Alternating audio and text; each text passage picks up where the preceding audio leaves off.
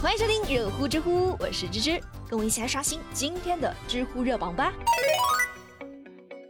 知乎热榜第一名，二十二岁的姐姐拒绝养两岁的弟弟，被父母告上法庭，知乎热度一千九百八十三万。现在国家不是开放了二胎政策了吗？有些人哪怕是一个小孩都不愿意生，而有些人连自己都没有办法养活了，却争着抢着要生二胎。这不，最近刚刚大学毕业的女孩丽丽就遇上了烦心事。丽丽家的条件一直是比较的拮据，大学期间所有的费用都是她自己解决的，她的爸爸妈妈基本上就靠着政府的低保过日子。可即便是这样，她的父母还是坚持要生二胎，只估摸着他们家大概是想要个男娃吧。可是二胎生下来没几年，老两口就因为身体不太好，再加上家里面实在是没有钱去养孩子了。于是就想到让自己的大女儿丽丽来抚养。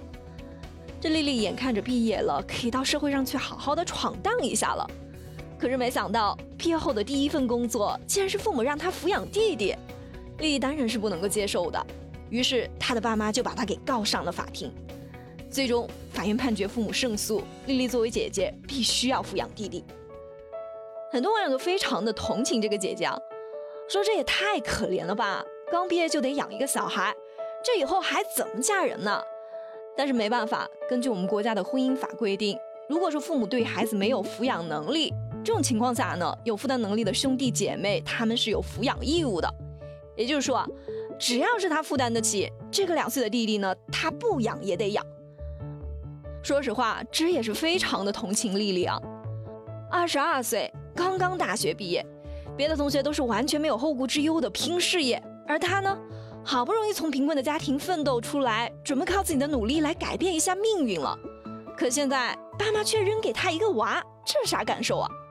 特别是自己以后还要结婚生子，而他弟弟现在才两岁啊，这也就意味着他以后的老公也有抚养小舅子的义务，不养还违法。我想光是这一点就得吓跑一大批男的。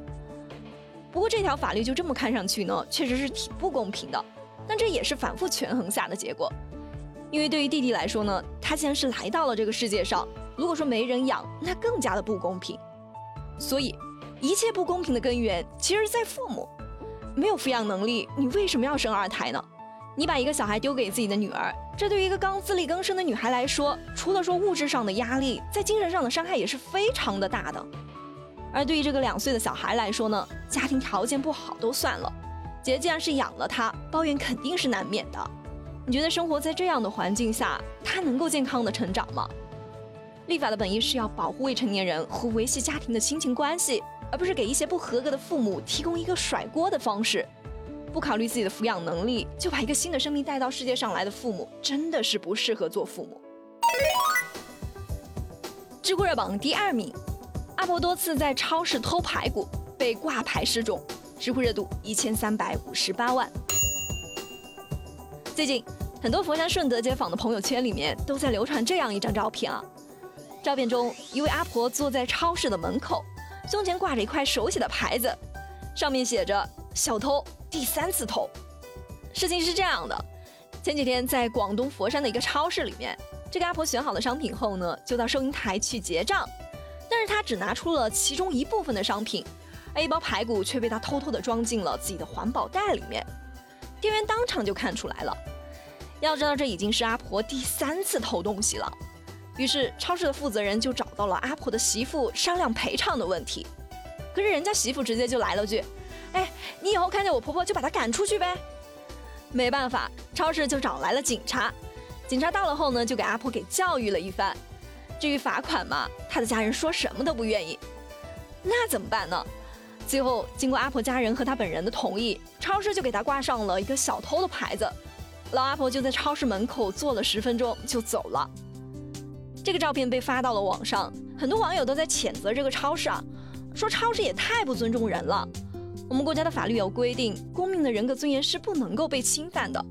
任何公民既可以维护自己的人格尊严，同时也要尊重他人的人格尊严。超市这样做，完全就是不顾法律的规定，以一种不文明的行为来对抗另一种不文明，把自己的道德水平也一起给拉低了，这是得不偿失的。你直接让警察对他进行拘留就好了。说实话，这个事情让芝芝震惊的是，这个阿婆的家属他不接受罚款，竟然同意挂牌。这就说明啊，对阿婆他们来说呢，不要脸如果能够获取收益的话，那就是一件可以接受的事情。现在社会越来越文明，越来越法治了，这对于撒泼打滚的人的惩治手段也就越来越无力了。但是对于这种人，你不惩治也是不行的。这种做法虽然对于阿婆来说是不痛不痒啊，但至少对于其他人能起到一个威慑的作用吧。但是真正能够预防盗窃的，并不是那把牢牢的锁，而是大家心中那股道德的约束力。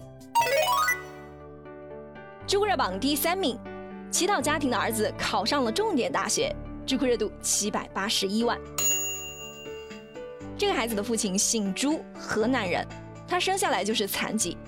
三十岁的时候，他遇上了同样是残疾人的妻子，一年以后生下了大儿子，结果患有小儿麻痹症，没有钱治病，一家人只好是选择去乞讨了。之后老朱他们又生下了两个小孩，幸运的是这两个孩子都是正常的。为了能够讨到更多的钱，老朱就带着一家人来到了广州。一家人虽然是生活很困难啊，但是家庭氛围是很好的，一直都很和睦。老朱他们夫妻俩虽然没有读过什么书，但是希望自己的孩子能够成为读书人，然后找一份体面的工作，不要像他们一样靠乞讨为生。这个信念也是老朱这么多年以来一直坚持下去的动力。好在孩子很争气，二儿子朱岳阳在今年的高考中考出了六百零七分的好成绩，现在他已经收到了广东一所重点大学的录取通知书，一家人高兴的是合不拢嘴啊！只是在想。那一刻，应该是这位父亲一生中最自豪的时刻吧。这个老父亲也发出了感慨啊，原来梦想真的是可以实现的。希望孩子们都能够贡献社会，都能够成为对国家、对社会有用的人。芝芝在这呢，也祝福你们一家人今后的生活能够越过越好。好困啊！像芝芝这种啊，每天上班工作，然后晚上回去还要带娃的人，真的是感觉一天的时间不够用。每天都是睡不够，所以每天早上呢，我都会来上一杯咖啡来提提神。因为我经常喝嘛，所以不可能我每天都到楼下去买那种星巴克啥的，真的是消费不起啊，一杯要大几十呢。所以通常我喝那种速溶的咖啡会比较多一些。但前几天呢，他们就给我试了一款日本进口的挂耳咖啡，真是觉得嗯还挺不错的。它是一个比较小清新的礼盒的包装，里面有二十包，有十种不同的口味。芝喝的那一款是相对来说比较的苦，但是口感真的是特别的醇厚，跟现磨咖啡有的一拼了。只是打算把这一盒都喝完，然后找到自己最喜欢的口味，到时候就固定去买这一款了。那这款咖啡它的礼盒颜值是非常的高的，你买来送给同事朋友啊，或者是做伴手礼都是非常不错的一个选择。不仅是觉得哎不丢面，而且礼物也不是特别的贵重，不会让人觉得不好意思收。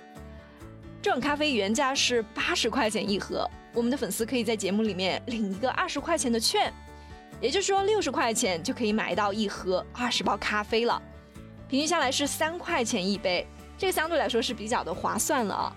而且你买一盒，他还送你一个小胖杯；买两盒呢，他除了是送你一个小胖杯，还给你送一个手冲壶。那如果说你喜欢喝咖啡呢，赶紧到我们的购物车去看看吧。好了，有趣有料尽在知乎，我是芝芝，我们明天见啦。